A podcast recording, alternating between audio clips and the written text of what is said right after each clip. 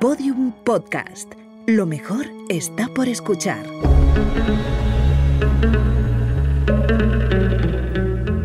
Dentro de la pirámide, con Nacho Ares, en Podium Podcast.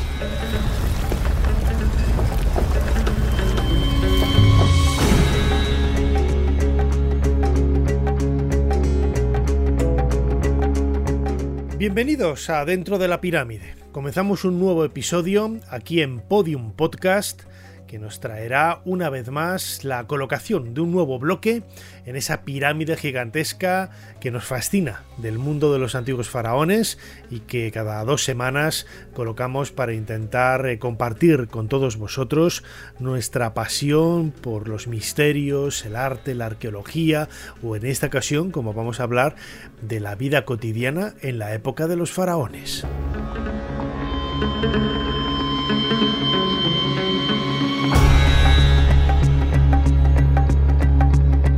No es la primera vez que dedicamos un programa precisamente a la vida cotidiana en el antiguo Egipto. Es un tema realmente muy cercano a nosotros porque nos hace viajar ¿no? en el tiempo a una cotidianidad que en gran parte todavía no hemos perdido y que sin lugar a dudas nos conecta de una forma directa con los antiguos egipcios. ¿no? Siempre hablamos de un pueblo mm, distante desde el punto de vista cronológico. Recordad que la cultura egipcia eh, surge más o menos hacia el siglo 31, 30 antes de Cristo, hacia el año 3000, que desaparece pues con la, con la llegada del cristianismo en el siglo I, II de nuestra era y que eh, durante todos esos 30 siglos de existencia pues se construyeron no solamente grandes pirámides, sino también una sofisticada sociedad que ha marcado un poco el devenir del mundo griego y en definitiva del mundo romano, es decir, lo que somos nosotros en la, en la actualidad. Y todo aquello relacionado con esa cotidianidad, con esos aspectos más vulgares, entre comillas, de los antiguos egipcios, pues nos llaman mucho la atención. Y a ellos precisamente queríamos dedicar este nuevo podcast de Dentro de la Pirámide aquí en Podium Podcast. Recordad que todos los episodios emitidos hasta ahora los podéis eh, recuperar de la aplicación de Podium Podcast principalmente. Hay otras plataformas como Evox, Spotify, Amazon, Google Podcast, etc. Todos los domingos también a las 8 de la tarde, hora de Madrid, tenemos en el canal de YouTube Dentro de la Pirámide, canal homónimo con este podcast, vídeos que eh, a través de un streaming, de una retransmisión en directo o a través de, un chat en directo, bueno, pues podemos interactuar con, vosotros y sobre todo completar las informaciones que proponemos eh, a través de estos eh, podcasts.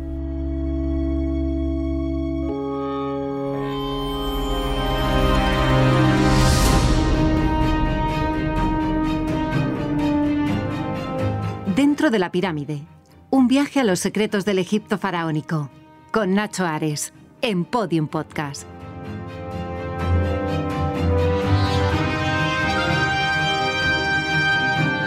Muchos de los testimonios que hoy conservamos del antiguo Egipto vienen lógicamente a través de los textos que ellos nos han legado.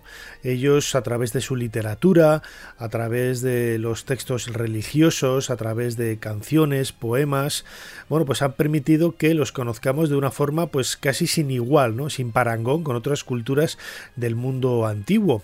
También tuvieron visitantes, especialmente a partir del siglo VI, V antes de Cristo, cuando los primeros griegos llegaron a Egipto y tuvieron un contacto directo con la sociedad de, los faraones.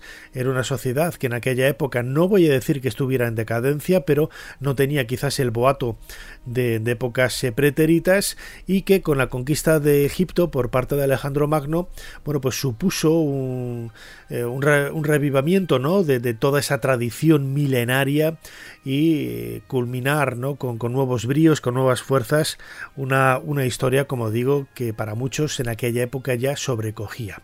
En el siglo V, antes de nuestra era, Heródoto, a quien ya dedicamos un programa aquí en, dentro de la pirámide, eh, tuvo la oportunidad de visitar Egipto. Se quedó fascinado, se quedó alucinado eh, con todo lo que vio.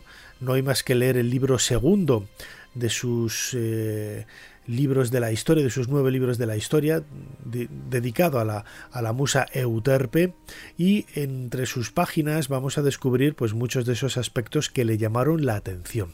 Hemos seleccionado algunos de ellos, los más relacionados con la vida cotidiana, precisamente para que podamos tener una idea de cuál era la visión que tenía eh, Heródoto de ese mundo de los faraones o de ese mundo post-faraónico prácticamente que él tuvo la oportunidad de vivir en el siglo V y que eh, por una parte lo, acercaba tanto a la cultura griega y por otro lo alejaba, ¿no? Había esos contrastes que llaman tanto la atención incluso hoy a los visitantes que se acercan al Valle del Nilo.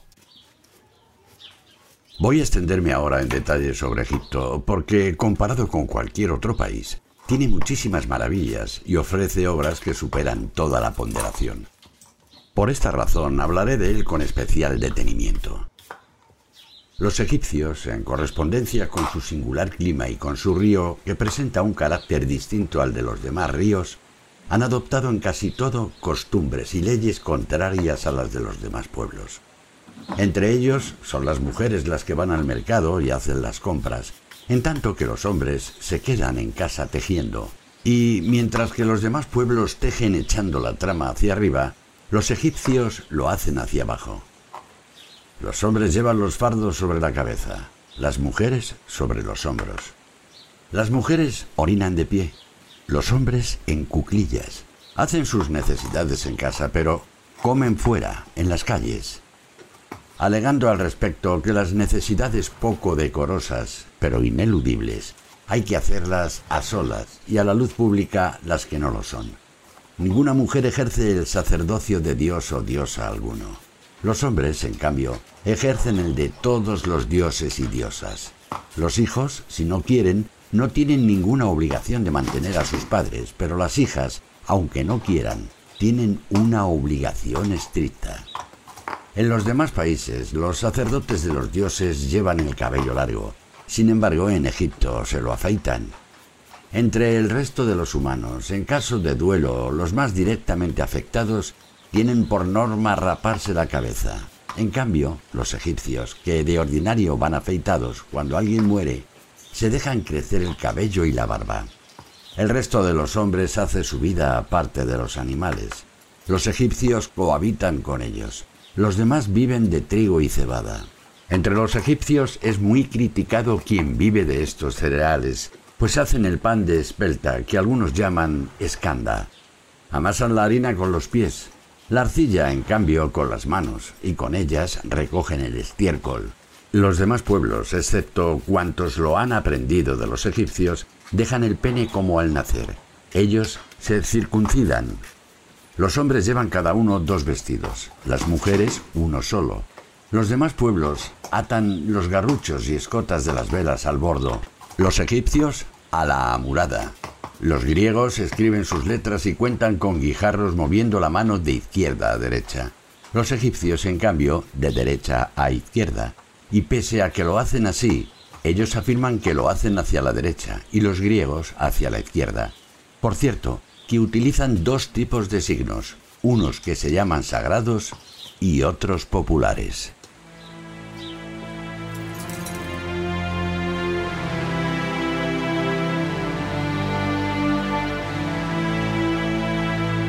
Es fascinante ¿no? recrear el mundo de los antiguos faraones a partir de los textos de Heródoto.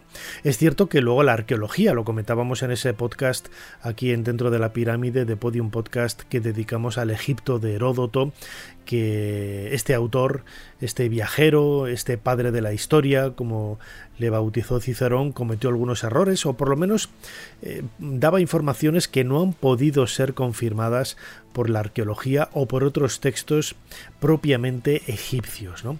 Pero no deja de ser un, relato brillante, pues nos acerca de una forma muy viva a cómo era esa vida en el siglo V en esta ocasión en el antiguo Egipto, que debía de ser muy, muy parecida, muy similar a la, a la de mil años antes, por ejemplo, casi en el reinado de, de Tutankamón. Eh, quizás la forma más directa de conocer cómo era la vida de los antiguos egipcios es entrando en una casa Las casas, al contrario de lo que pudiéramos pensar, eran mucho más pequeñas de lo, de lo, que, de lo que pudiéramos eh, imaginar. ¿no? Hay que pensar que la mayor parte de la vida se hace fuera de la, de la vivienda, eh, esto lo cuenta también eh, Heródoto, y las, las casas en realidad pues no debían de tener más de 50, 60 metros cuadrados las más grandes, ¿no? Los que hayáis conocido, por ejemplo, la aldea de Deir el Medina, eh, en la orilla oeste de Luxor, en donde está la aldea de los artesanos, de los artistas que trabajaron en la construcción de las tumbas del Valle de los Reyes, ahí podéis ver eh, o recordar ¿no? el aspecto que tenían estas casas, eh, colocadas a ambos lados de un eje principal de, de, la calle y son, insisto, casas pequeñas, ¿no?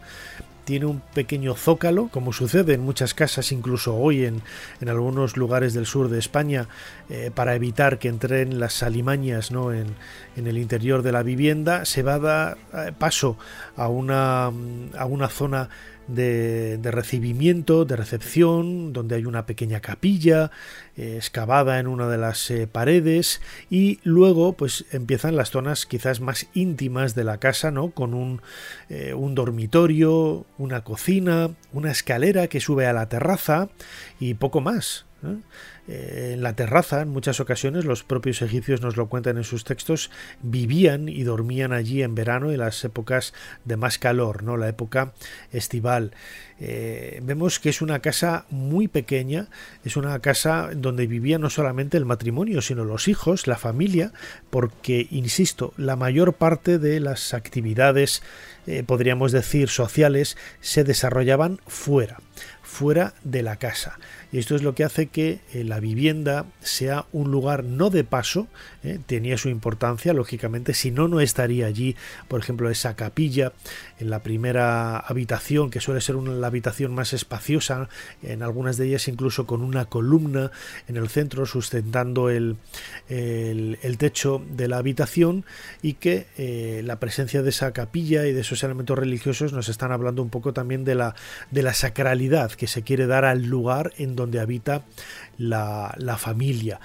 Eh, la ventilación venía dada por una serie de, ventanucos, eh, una suerte de celosías eh, colocadas en la parte superior de, la pared. Algunas de ellas han llegado hasta nosotros, en el Museo del Cairo, por ejemplo. Estoy recordando ahora, en la planta baja hay un espacio en donde se conservan columnas de estas viviendas y estas celosías, estas ventanas, donde los barrotes hechos de, de adobe o de piedra tenían dibujos ¿no? que formaban incluso algunas divinidades y esto hacía que el ambiente en el interior tuviera la luz necesaria, allí el, la luz pues debido al, sol es eh, muy, muy fácil de, conseguir y también, y también pues ese techo alto lo que permitía es que bueno pues no se acumulara tampoco el calor eh, en demasía y fuera incluso agradable estar en este en este lugar.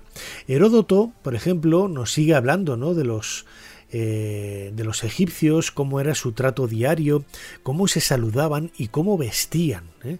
Esos trajes de lino que encontramos, por ejemplo, en las representaciones de las tumbas, esos plisados, linos de una calidad extraordinaria, casi transparente, ¿no? que podemos ver en las representaciones de los hipogeos eh, del Reino Nuevo en la orilla oeste de Luxor, nos están hablando de una sociedad muy sofisticada. Lógicamente los ricos eran los que tenían acceso a estas ropas.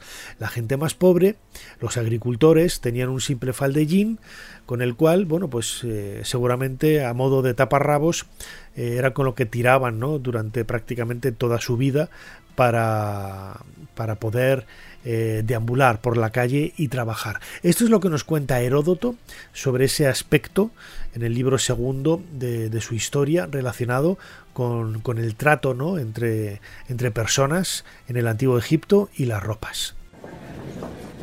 Los egipcios coinciden también con los griegos, pero únicamente con los lacedemonios. En este otro punto, entre ellos, los jóvenes, cuando se topan con personas de más edad, se apartan y les ceden el paso, y a su llegada se levantan de sus asientos. Sin embargo, en este otro punto no coinciden con ningún pueblo griego.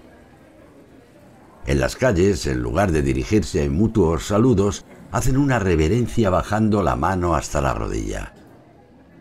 Van vestidos con unas túnicas de lino, orladas con franjas alrededor de las piernas, a las que llaman carasiris, y sobre ellas llevan a modo de charpe mantos de lana blanca. Sin embargo, no introducen ropas de lana en los santuarios ni entierran a nadie con ellas, pues supone una irreverencia. En esto coinciden con los ritos que se llaman órficos y báquicos, que son de origen egipcio, y con los pitagóricos, pues a quien participa de estos cultos mistéricos tampoco le está permitido, por un sagrado respeto, ser enterrado con vestidos de lana, y a este respecto se cuenta una historia sagrada.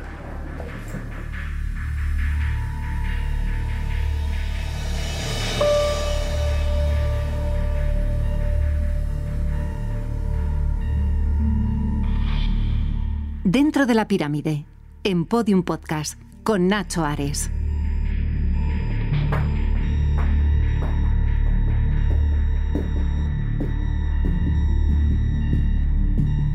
Una de las mejores maneras que se tiene para conocer una cultura, la idiosincrasia de una cultura es a través de sus alimentos, a través de, su comida. Hay que pensar que, por ejemplo, los antiguos egipcios contaban con la crecida del Nilo entre los meses de junio y octubre, grosso modo, y que ello permitía que el valle se inundara y dejara al retirarse las aguas un limo muy rico que permitía dos o incluso tres cosechas al año. Y esto nos está hablando pues de todo tipo de, vegetales, todo tipo de, cultivos para poder hacer eh, alimentos de calidad. Eh, lo más común era mm, alimentarse por medio del pan y de la cerveza. El pan, pues muy similar a, nuestro pan, aunque eso sí, hay que decir que los molinos en aquella época eh, soltaban una arenilla, una serie de piedrecitas, al, frotarse las dos piedras eh, y tener en el, interior ese, material del, trigo, esas semillas para poder confeccionar la, la harina y pues eh, supuso uno de los grandes problemas ¿no? en la salud de los antiguos egipcios. Cuando estudiamos sus momias vemos que tienen muchos problemas en la dentadura, incluso los faraones, porque esto no era fácil de solucionar. Bueno, no era fácil y nunca lo consiguieron. ¿no? Pero, por ejemplo, otro de los alimentos eh, más eh, utilizados es la cerveza. La cerveza no se tomaba fría, lógicamente, en aquella época no había frigoríficos y tampoco nos la tenemos que imaginar como algo líquido tal y como vemos en la actualidad en los, en los bares. Eh, la cerveza era una especie de pasta eh, más densa, era un alimento también, estaba fermentada y servía de alimento para, para complementar quizás esos nutrientes que venían por parte del pan. Luego contaban con, miel, por ejemplo, para eh, endulzar los eh, pasteles que pudieran realizar, no había eh, azúcar, tal y como la entendemos en la, en la actualidad, y la miel la utilizaban para este, para este menester. Hacían vino también a través de las representaciones en tumbas vemos escenas eh, vinícolas con la recolección de, de, la uva y el pisado de la uva para conseguir con ello el, vino en un proceso pues muy parecido a otras culturas del Mediterráneo en donde el vino es tan característico. En las propias tumbas no solamente vamos a encontrar estas escenas de la vida cotidiana en donde descubrimos eh, la confección de alimentos, la recolección, por ejemplo, de, los, eh, de los trigales, el empleo de, de, hoces, el aventar, ¿no? El, trigo para separar el grano de la paja, pues con procesos exactamente iguales a los que se han utilizado, por ejemplo, en Castilla y León, que yo soy de allí, yo nací en León hasta hace prácticamente muy pocas décadas. ¿no? Es una zona de, de cultivo, en la zona eh, norte prácticamente de la, de la península ibérica de, España y allí, allí es donde vamos a encontrar esos eh, referentes culturales idénticos a los que vemos en el antiguo Egipto. Pero las representaciones en las tumbas, cuando vemos esas mesas de ofrendas, que se dejaban al difunto para que su, su espíritu pudiera ser alimentado durante toda la eternidad, vemos en realidad los tipos de alimento que eran más comunes. Vemos estos panes que antes mencionaba, no, he comentado ¿no? la forma que tenían, eran casi como magdalenas eh, gigantes, ¿eh? no, no tenían esa forma de barra alargada que hoy es más común o redonda, no, eran casi como una suerte de, magdalenas gigantes y los panes tenían un tamaño considerable. ¿eh? Hay algunos de ellos pues que tenían 40 o 50 centímetros de altura porque estaban pensados para alimentar a una familia, a un grupo grande de, personas. Vemos también carne y pescado. ¿eh? En la construcción, por ejemplo, de las pirámides, eh, Mark Lenner y Zahi Hawass encontraron la ciudad de los constructores en la meseta de Giza y allí aparecieron restos de los alimentos que tomaron los constructores de las pirámides hace prácticamente 4.500 años.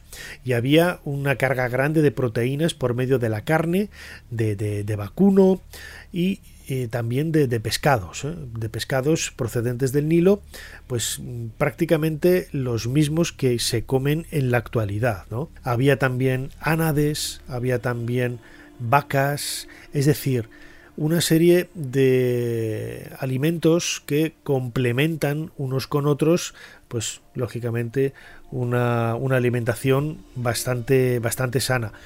Es lógico, antes lo decía, hay que separar lo que es la comida en palacio de la comida en los estratos más bajos de la sociedad. Hay escenas de hambruna representadas en algunos relieves de, de, monumentos en Egipto, por ejemplo, esa representación de gente famélica con las costillas marcadas que podemos ver en los relieves de la calzada de Unas, hoy en el Museo de, de Imhotep en, en Saqqara pero no es lo normal, ¿eh? no es lo normal.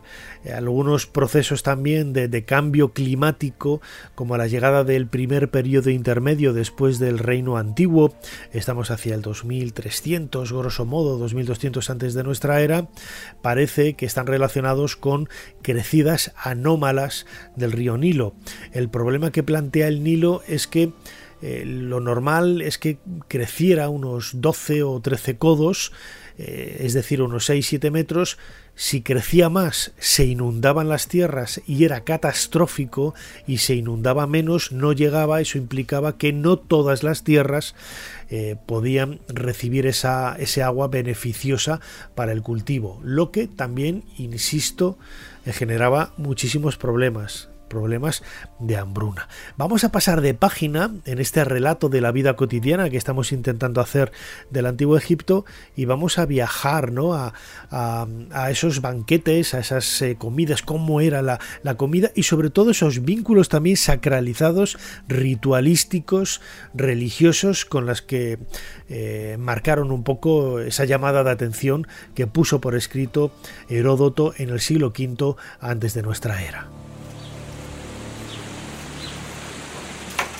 Y centrándonos ahora en los egipcios, diré que los que habitan la zona cultivada de Egipto, por su absoluto apego a la memoria del pasado, son, de la totalidad de los hombres con quienes he mantenido contactos, los más ampliamente versados en relatos y tradiciones. Y el régimen de vida que observan es el siguiente. Se purgan tres días consecutivos cada mes tratando de mantener su salud con vomitivos y lavativas, pues creen que a los hombres Todas las enfermedades les vienen de los alimentos que constituyen su sustento. En realidad, los egipcios son, después de los libios, los hombres más sanos de todos. Pero ello, a mi juicio, se debe principalmente a su clima, ya que el paso de una estación a otra no comporta cambios climáticos, pues las enfermedades aquejan a los hombres, sobre todo en los cambios, en los cambios de todo tipo y especialmente de clima. Consumen además panes que hacen de espelta y que ellos denominan quilestis, y habitualmente toman un vino hecho de cebada, ya que en su país no tienen viñas. También comen pescados, bien secados al sol y crudos, bien adobados en salmuera, y aves. Se comen crudas, previamente adobadas en salmuera, las codornices, los patos y las aves pequeñas. Todas las demás especies de aves o peces con que cuentan, excepto los que consideran sagrados, se las comen por lo general asadas o cocidas. Por cierto, que en los festines que celebran los egipcios ricos cuando terminan de comer, un hombre hace circular por la estancia en un féretro un cadáver de madera pintado y tallado en una imitación perfecta y que en total mide aproximadamente uno o dos codos. Y al tiempo que lo muestra a cada uno de los comensales, dice, Míralo y luego bebe y diviértete, pues cuando mueras serás como él. Eso es lo que hacen durante los banquetes. Por otra parte, observan las normas de sus antepasados sin introducir modificación alguna, y entre otras costumbres destacables que poseen, hay que resaltar que tienen un único tipo de canto, el canto en honor de Lino, el mismo que se canta en Fenicia, Chipre y en otros lugares, si bien, y según los pueblos, recibe un nombre diferente. Pero todo el mundo coincide en que es el mismo que los griegos entonan con el nombre de Lino, de modo que entre las muchas cosas propias de Egipto que me sorprenden, una en particular es de dónde pudieron tomar el canto en honor de Lino, dado que al parecer lo cantan desde siempre, si bien en lengua egipcia Lino se llama Mañeros. Algunos egipcios me dijeron que este personaje fue el hijo unigénito del primer rey de Egipto que, a su prematura muerte, fue honrado por los egipcios con esos fúnebres lamentos, y agregaron que esta ha sido su primera y única forma de canto.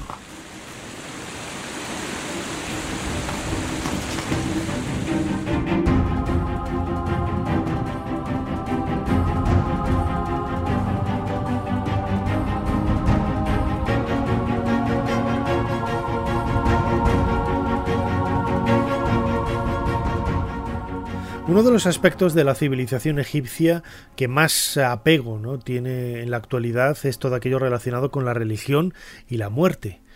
Lo hemos comentado en otras ocasiones aquí en dentro de la pirámide, el hecho de que nosotros eh, creamos que los egipcios estaban obsesionados con la muerte es una distorsión en realidad de, ese legado arqueológico que ha llegado a nosotros a través de las tumbas.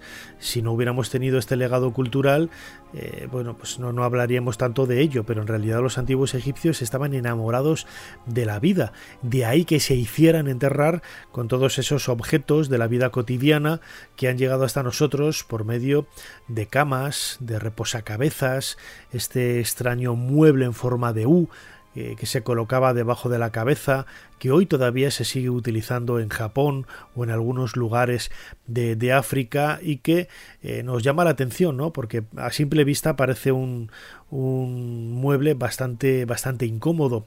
Hasta nosotros también han llegado sillas plegables, eh, idénticas, sillas de tijera, idénticas a las que podemos encontrar en cualquier eh, tienda de, muebles en la, en la, actualidad. Han llegado también eh, arcones, ellos no utilizaban armarios, antes cuando visitábamos esa casa de Deir el Medina, por ejemplo, tenemos que evitar la idea del uso de armarios. Los antiguos egipcios colocaban todos sus objetos, eh, ya fueran eh, alimentos, por ejemplo, los guardaban en tinajas de barro, ¿no? donde se conserva mejor, pero los trajes, las sandalias, los elementos más eh, cotidianos de los quehaceres diarios se depositaban en el interior de arcones que estaban pues en los zócalos al, al pie de los de los muros no todos estos muebles relacionados con la vida cotidiana son los que nos han llegado a nosotros. ¿no? En el caso, por ejemplo, de la tumba de Tutankamón, encontramos algunos ejemplos muy, muy espectaculares, ¿no? porque están relacionados con, con los grandes faraones, Tutankamón, el faraón niño, estamos a mediados del siglo XIV antes de Cristo, el faraón de oro y, esos muebles, algunos de ellos con elementos dorados, los convierten en algo muy sofisticado y en algo muy eh, atractivo. En otros, eh, en otros sepulcros han llegado muebles del con el mismo diseño pero realizados, confeccionados con, otros materiales más modestos. ¿no?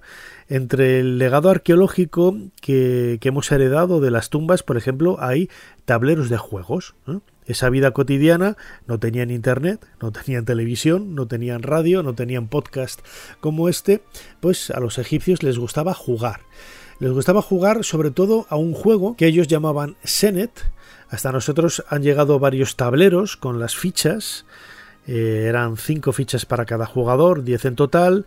Era un, juego de 10 casillas por 3 en el tablero, en total 30 casillas, en donde entendemos ¿no? que eh, un jugador tenía que eh, comer, ¿no? hacerse con todas las fichas del contrario. Un juego en el que también hay una serie de valores religiosos muy claros, ¿no? porque algunas de las casillas están representadas, eh, mejor dicho, en algunas de esas casillas están dibujados, bueno, pues eh, un amuleto Ang, por ejemplo, el símbolo del agua, Mu, un par de personas, es decir, tiene algunos iconos, algunos símbolos que nos recuerdan quizás el significado que siglos después pudiera tener el juego de la Oca. ¿eh? Es un juego bastante trascendental, ¿no? ese viaje iniciático que realiza el, jugador hasta llegar al, final ¿no? y tiene que ir superando una serie de obstáculos. Eh, la prisión, el puente, la cárcel, el pozo, etcétera, que lo convierten, como digo, en un viaje iniciático. Había otro juego eh, el llamado juego de las 20 casillas, ¿eh? que al igual que el tablero del Senet, es el mismo tablero, pero quitando 5 eh, y 5 casillas de uno de los laterales, queda el tablero en vez de tener 30, tiene 20 casillas.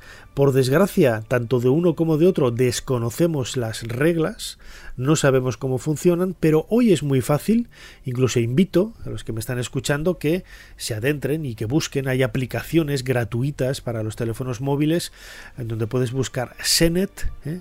acabado en T, de Teruel, y te bajas el juego y juegas, juegas a, este juego de, tablero por medio del teléfono, de la tablet, etcétera.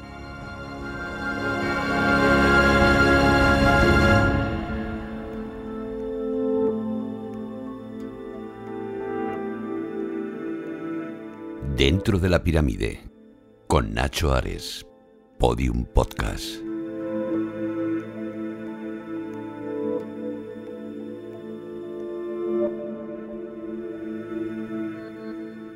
El calendario egipcio estaba completamente subyugado ¿no? al, al mundo religioso, y de ahí la importancia que tenían los templos y los sacerdotes.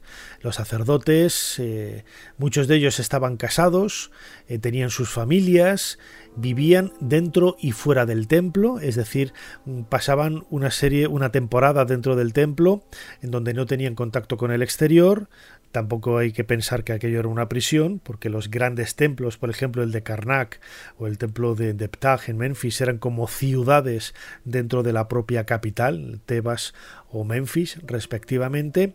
En, estos lugares, en el templo de Karnak, cuando lo visitamos, por ejemplo, vemos, eh, nos centramos únicamente en la parte del santuario de Amón, del templo de Amón, pero los espacios que quedan allanados eh, dentro del recinto era donde estaban las casas, los talleres, la biblioteca, la escuela, la casa de la vida, etcétera, que era donde los sacerdotes desempeñaban sus tareas domésticas, por así decirlo, cuando no estaban dedicados a las tareas religiosas en el propio, en el propio templo, en el propio santuario.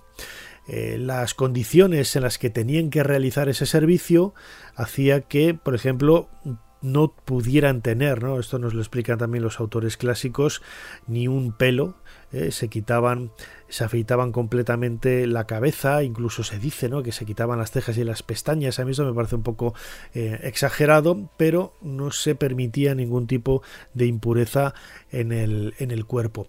Heródoto nos habla también precisamente de cómo era esa pulcritud de los sacerdotes en el templo, algo que le llamó mucho la atención, eh, quizás por, por, ver esos contrastes ¿no? que decía al principio del, del podcast, que tanto le chocaban, le acercaban y al mismo tiempo le distanciaban de su mundo griego original.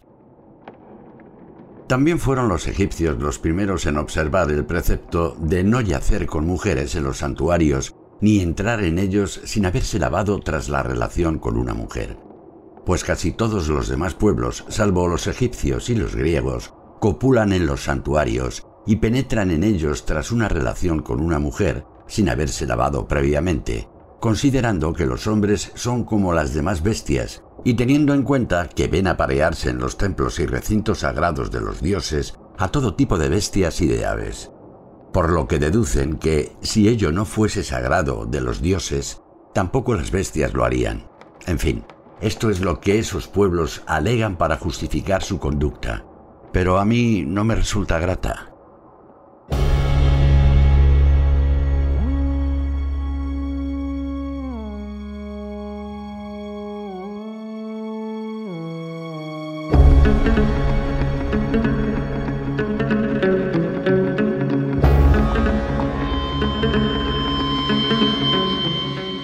Podríamos hablar horas y horas de la vida cotidiana de los antiguos egipcios.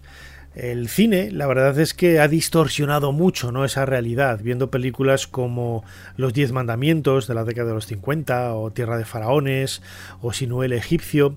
Es cierto que hay algunos aspectos que están muy bien recreados, pero hay otros que se alejan totalmente de la, de la realidad. Yo siempre recomiendo, recomiendo que cuando alguien quiera conocer detalles interesantes de la vida cotidiana del antiguo Egipto, primero eche mano de muchos de los libros que se publicaron en la década de los años 90. ¿no?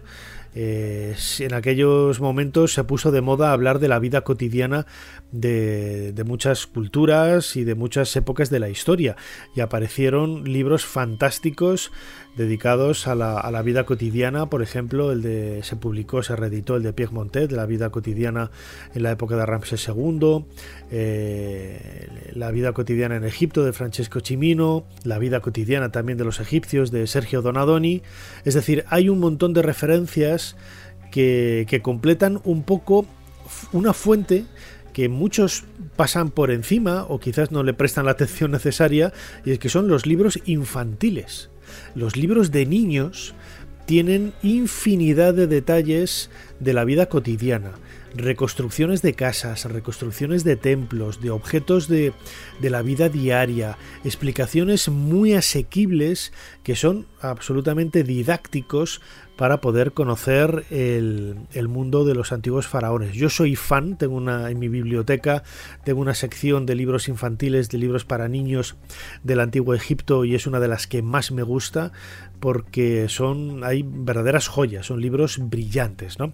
Y yo creo que con eso se puede complementar muy bien todo este discurso que hemos eh, compartido con vosotros en estos minutos aquí en Podium Podcast dentro de la pirámide y es el momento ya de colocar ese bloque para cerrar nuestra pirámide y despedirnos de vosotros.